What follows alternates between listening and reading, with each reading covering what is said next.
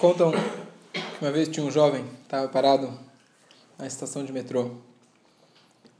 Ele está esperando o trem chegar, esperando, esperando. E quer olhar para o pulso dele, ver se tem relógio. Não tinha horas. Então ele vira para um senhor que estava do lado dele, um Yiddish de casquete. Fala para ele que oração. Desculpa, que oração. O cara ignora. Bom, senhor de idade, né?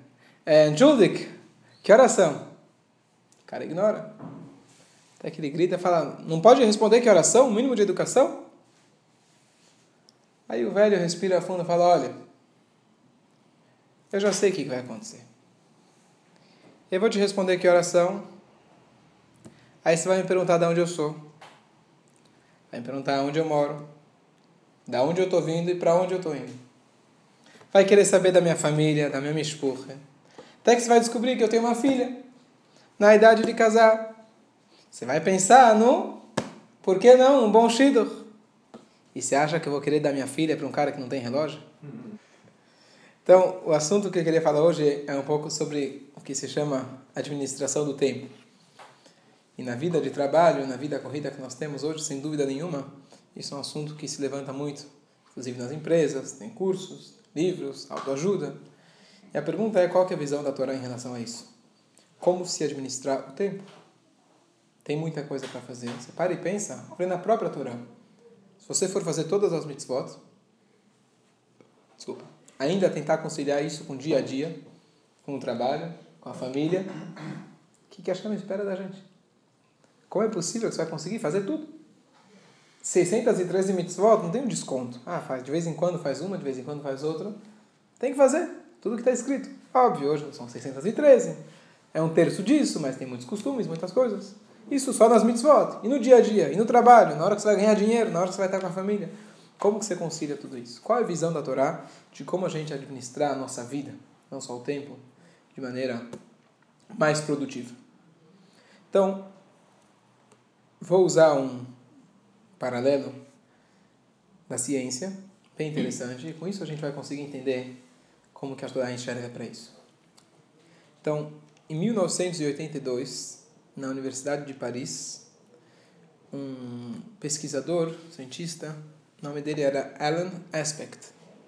Ele conseguiu enxergar o seguinte, que em algumas, sob algumas circunstâncias de temperatura, etc., partículas muito pequenas, chamadas subatômicas, que estão em distâncias de milhares de quilômetros conseguem se comunicar instantaneamente. Partículas que estão bem distantes têm comportamentos idênticos, independente da distância que eles estão. E que, qual foi a novidade disso? Isso contradiz a lei de Einstein, que nada vai além da velocidade da luz. Aqui se tratava de coisas que simultaneamente se comportavam de maneira idêntica, com certeza tinha alguma comunicação entre elas, mas não tinha tempo hábil dessa comunicação chegar, nem na velocidade da luz. Mas esse comportamento se repetiu algumas vezes, ele fez essa experiência e deixou muita gente perplexa qual seria o significado disso. Até que, alguns anos depois, tinha um físico de Londres, o nome dele era David Baum, e ele chegou com uma possível teoria que talvez resolveria esse assunto. Qual que é a teoria? Teoria baseada num holograma. Alguém sabe o que é holograma? A projeção de três dimensões, certo? Então, você tem lá, a primeira vez que fizeram isso, fizeram na, na época da na campanha do Obama. Nos Estados Unidos fizeram uma projeção na CNN de uma, de uma repórter que estava numa cidade, mas projetaram ela para dentro da, do estúdio. Então, são várias câmeras filmando ela vários raios de laser projetando a imagem dela não em duas, em três, em, em três dimensões. E parece como se fosse que ela está lá. Quem vai para Disney ver isso, nossa, já deve ter visto essas coisas. O que, que isso tem de interessante? Bom, é uma tecnologia, a laser, tridimensional, maravilha. Só que acontece? O que acontece é o seguinte: se eu pego uma foto de uma pessoa, ok? Vamos imaginar a foto de um peixe e eu corto aquela foto no meio, o que, que eu vou ter em cada lado? Meio peixe. Se eu corto ela em quadro, Vou ter um quarto de peixe. Fica um quebra-cabeça. No holograma, como funciona? Se eu pego a imagem desse mesmo peixe projetada, imagina que eu tenho várias câmeras, capturam um peixe e projetam ele em outro lugar. Vamos imaginar que eu consigo cortar essa projeção na metade. O que, que eu vou ter? Eu não vou ter meio peixe, eu vou ter dois peixes. Porque em cada metade eu tenho um peixe menor. Se eu cortar em quatro, eu vou ter quatro peixes. Se eu cortar em oito, assim por diante. Quanto mais você corta, você tem a mesma projeção menor. Ok? Isso é um fato. O que, que esse David Baum, então, ele usou isso como parte da teoria dele? Ele falou a mesma coisa acontece com o mundo físico que nós estamos. O que acontece? Nós enxergamos essa mesa como ela está aqui, enxergamos o mundo como ele está. Só que podemos imaginar que talvez esse mundo que nós estamos, ele é um holograma. Não em três dimensões, não apenas a imagem, mas fisicamente. O que acontece? Esse mundo, entre aspas, é uma coisa só. Nós somos pequenos, nós fazemos parte desse holograma.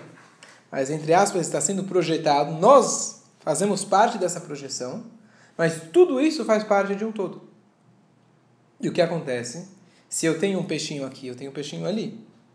Se eu tenho uma partícula, uma molécula, que está se comportando de uma determinada forma em um lado do universo, simultaneamente ela pode estar se comportando identicamente do outro lado do universo, sem ter tempo hábil. Por quê? Porque na essência elas são uma coisa só.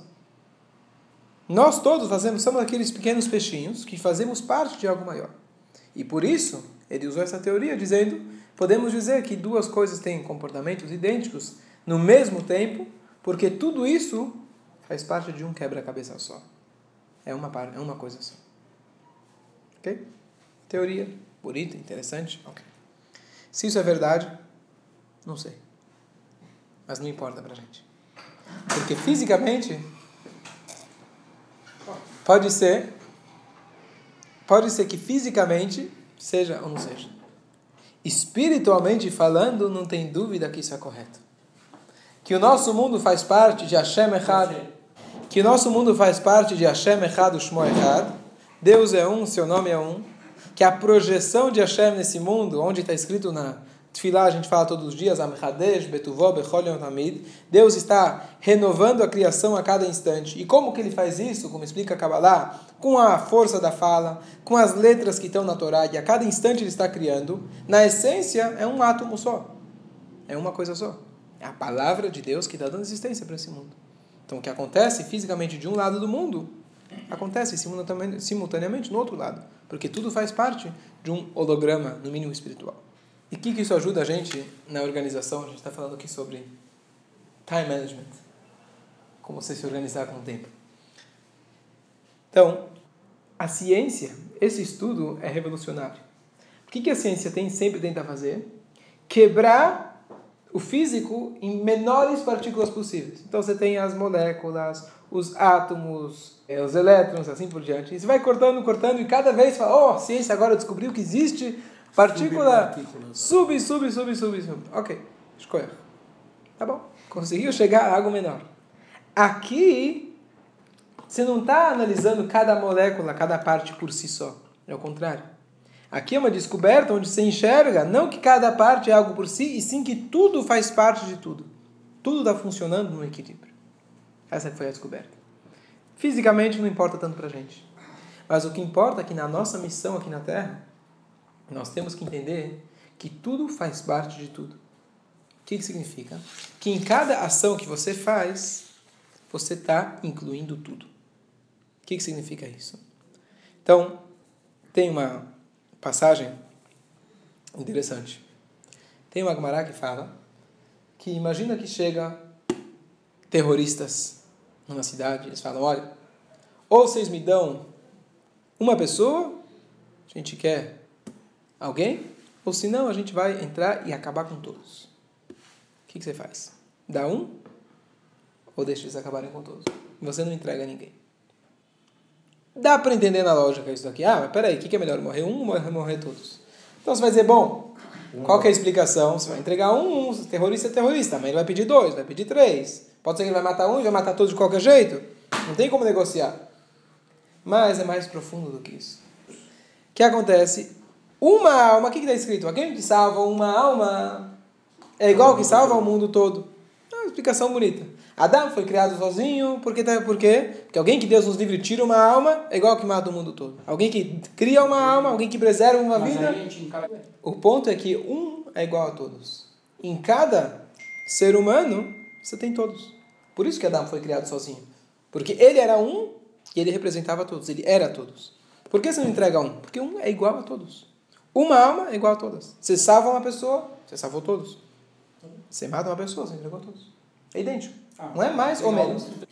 Quando a gente fala, por exemplo, a gente fala Vayadat Ayom Hashemot que Hashem Elohim, saiba hoje que Deus é o Deus, Hashamai Mimal do céu para cima, Valares Mitacha da terra para baixo, em Nod. Não existe nada. O que significa não existe nada? Tudo faz parte dele. Tudo é uma coisa só. Em cada detalhe da criação, você tem toda a criação. Em cada atitude que você toma, você está incluindo todas as atitudes. Você é responsável não só por si, mas pelo mundo todo. O que acontece no dia a dia? Vamos dizer, você acorda de manhã com 10, 20, 50, 100 coisas para fazer aquele dia. 30 do trabalho, 40 da família, 20 da sua vida pessoal, da 150 da sinagoga e assim por diante. Como que você vai fazer tudo isso aqui? O que acontece? Muitas vezes, antes de você começar a fazer, você já fala, ah, já, já não dá. Você já está começando a pegar uma, tantas folhas aqui, já, você já desiste. Não tem como. Tantos turnos para eu lidar, não, não dá. Então você começa, aí você vai penando um, penando outro, você não aguenta, mas está sempre sobre aquele estresse. Qual que é o estresse? Poxa, eu estou fazendo uma, o que, que é uma perante 100? O que, que é uma perante 200? Não adianta nada. Você fica com aquela pressão. Administrar o tempo, você vai no curso, vão dizer, bom, você tem que priorizar. Número um, número dois, número três, familiar, pessoal, religioso e assim por diante. Você vai priorizar. Ok, vai priorizar um, dois, três, mas não importa. Eu preciso fazer o um, preciso fazer o dois, preciso fazer o três. Na hora que eu estava fazendo o um, ok, estou fazendo o mais importante. Tá bom, mas na minha cabeça ainda está o dois, o três, o cinco. Mesmo o número 100 da lista, eu também quero fazer. E como que você vai tirar essa pressão de você?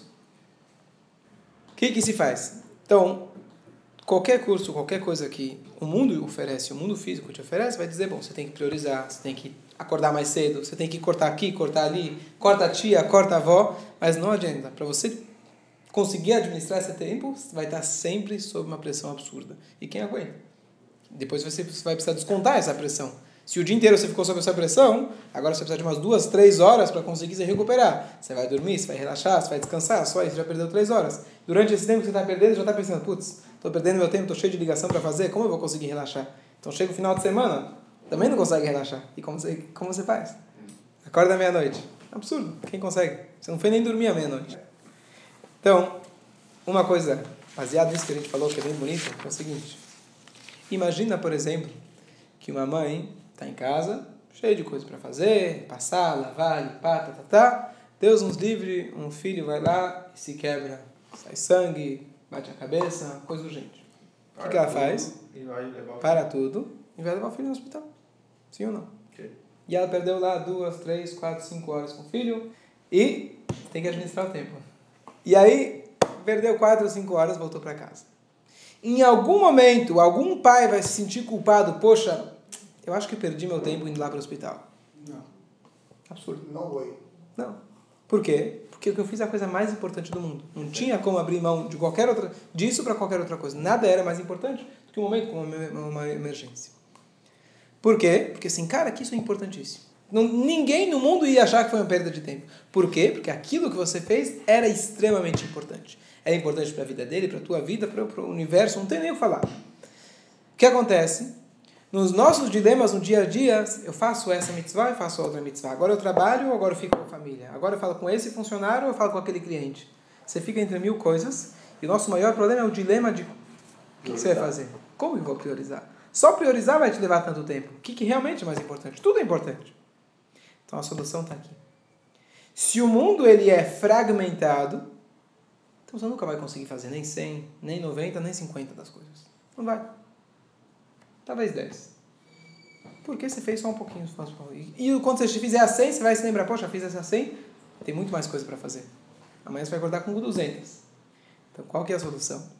Se você acreditar e souber que em cada fração desse mundo ele está ligado com um todo, você, quando você está falando com o cliente, você está ajudando o funcionário. Quando você está falando com o funcionário, você também está ajudando sua família. Diretamente ou indiretamente. Mas o ponto é que se a sua atitude nesse momento foi consciente, você pensou, agora eu acho que eu devo fazer isso. É isso que eu tenho que fazer. Agora eu tenho que passar um tempo com a família, por exemplo. É isso que eu tenho que fazer.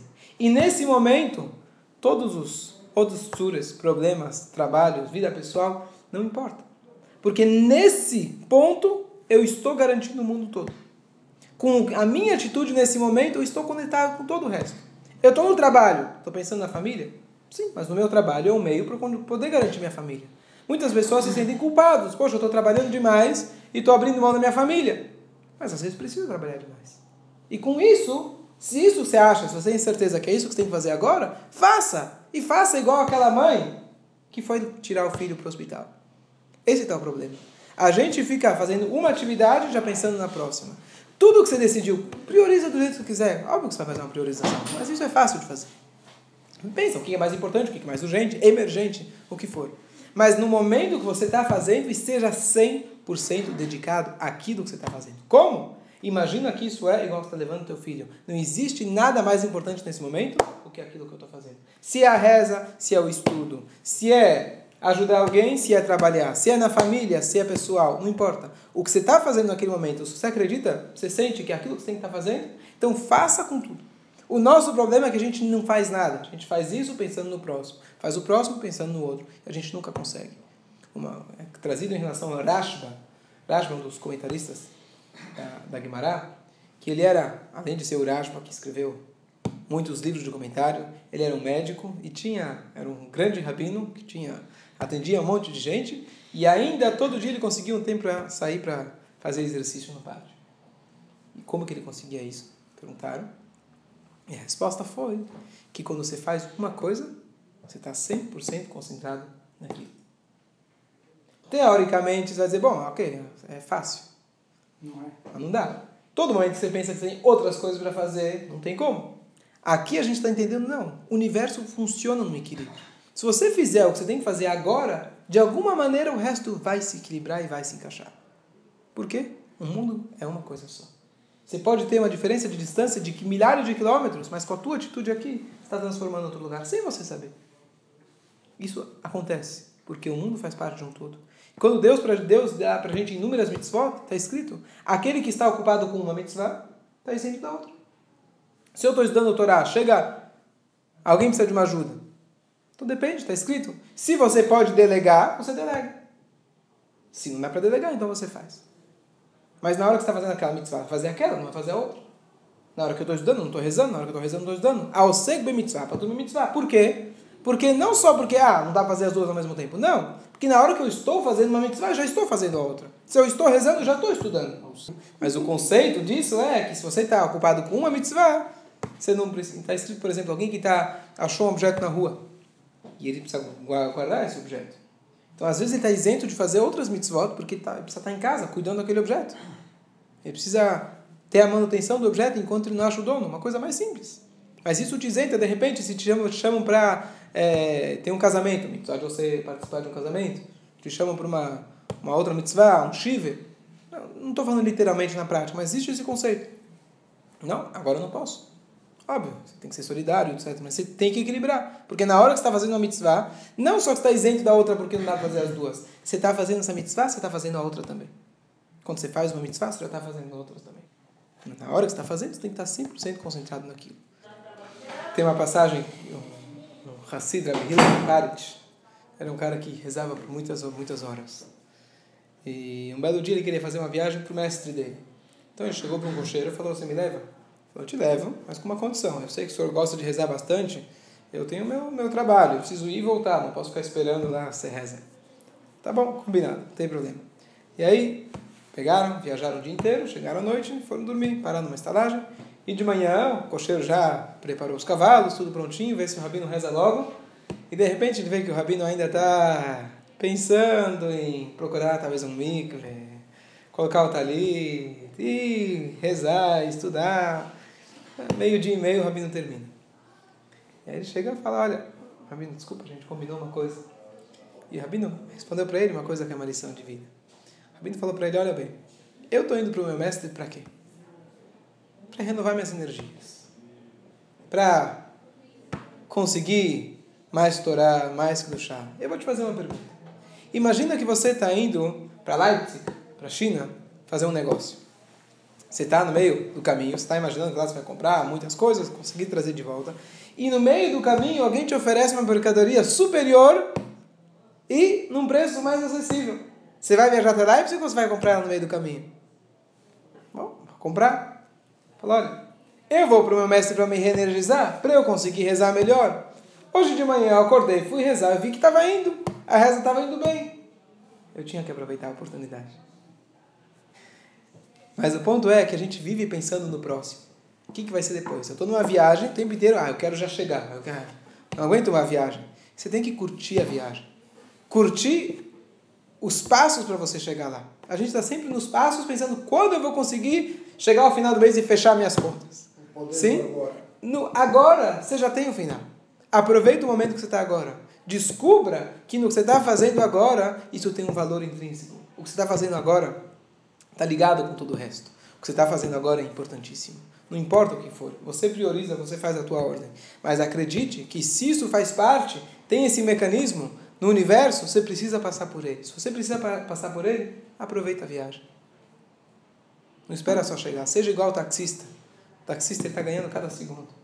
Não precisa, não precisa esperar chegar lá. Cada segundo que passa, está tá indo sozinho o taxímetro. Aproveita a viagem. Cada segundo que você está aqui, você, tá, você pode ganhar mais. Você pode aproveitar aquele momento. Não espera só chegar, olha, quando eu puder, tiver tempo, vou dar mais tempo para minha família. Quando chegar o final do mês, vou estar feliz que eu conseguir fechar minhas contas. Óbvio, sem dúvida nenhuma. Mas se você tem a oportunidade agora de aproveitar, tenta fazer isso. E a maneira de fazer isso é você acreditar que é inobre Vador. Não existe nada além dele. Tem uma passagem para concluir. Um outro Hassid, do Alter Eber, esse também era do Alter Eber, era, o nome dele era Binyamin Kletzker. Kletzker era de madeira. Ele tinha uma floresta, ele cortava madeiras e tinha uma grande importação, exportação, assim, uma coisa incrível. E aí, um belo dia ele sentou para fazer as contas. Ele vai fazer as contas, os cálculos, quanto eu ganhei, quanto eu perdi. Escreveu, escreveu, escreveu, escreveu. No final das contas, ele faz aquele risco para fazer igual. Igual, ele vai lá e ele escreve Ein od milvador. Em português, não existe nada fora dele. No meio do trabalho dele, no ápice onde ele ia chegar às contas, ele enxergou que tudo isso aqui é apenas uma ferramenta para se conectar com Deus. E se é uma ferramenta para se conectar com Deus, não tem que desprezar.